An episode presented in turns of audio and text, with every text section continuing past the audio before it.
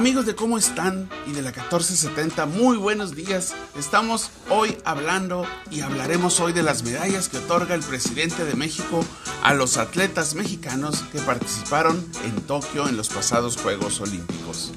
Premiar un cuarto lugar como si fuera un logro es fomentar la mentalidad del conformismo.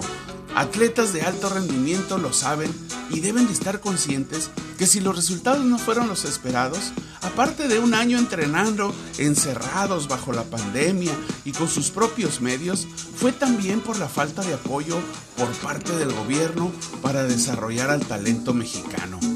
¿Cuántas veces escuchamos antes de Tokio que la directora de CONADE, la ex medallista Ana Guevara, estuvo envuelta en escándalos de corrupción. Ah, pero dijo ella, yo no cometí ningún error, además yo no competí, dijo la sonorense. ¿Cuántos atletas no completaron su ciclo de entrenamiento en gimnasios improvisados, con equipos prestados o con carencias que para el presidente de México no son visibles, pues él siempre tiene otros datos? El designar por decreto que el bronce y el cuarto lugar para México es el nuevo oro, es seguir pidiéndole a, los atletas no se preocupen con llegar, ya son campeones, que lo que importa es participar, que lo importante es vestir el uniforme tricolor, aunque lo tiren a la basura, pero vestir de tricolores ya eres campeón.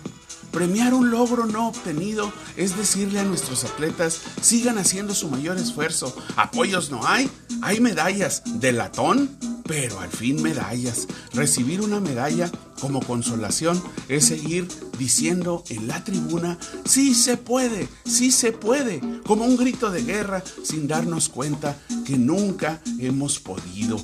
Premiar el ya merito el cuarto lugar es el mejor pretexto para seguir cosechando resultados pobres en un país lleno de deportistas talentosos, sin apoyos, pero con medallas.